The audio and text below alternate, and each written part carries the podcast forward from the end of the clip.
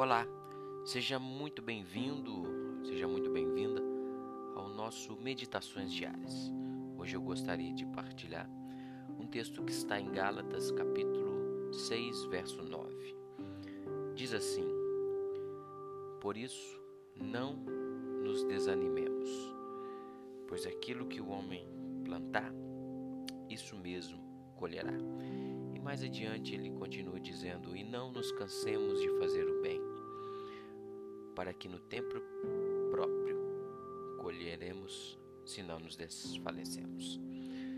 Pois bem, o apóstolo Paulo está dizendo nesse texto a respeito da lei da semeadura e da colheita. Mas interessante que ele continua dizendo para continuar plantando, plantando o amor, plantando o carinho, plantando a fé, a esperança, na expectativa de recebermos sim a colheita um texto em Salmos que diz: Aqueles que plantam com lágrimas nos olhos colherão com brados de alegria. Meus irmãos, é bem verdade que a colheita ela leva um tempo. Ela leva um tempo, é um processo. Ninguém planta alguma coisa hoje e espera colher amanhã.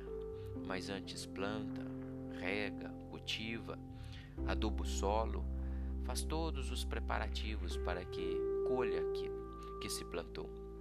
Assim também é na nossa vida. Nós plantamos muitas coisas, fazemos muitas coisas e sempre esperamos é, o retorno, a colheita, porque a sementeira ela não é obrigatória, mas a colheita sim, se é que eu planto em um solo bom.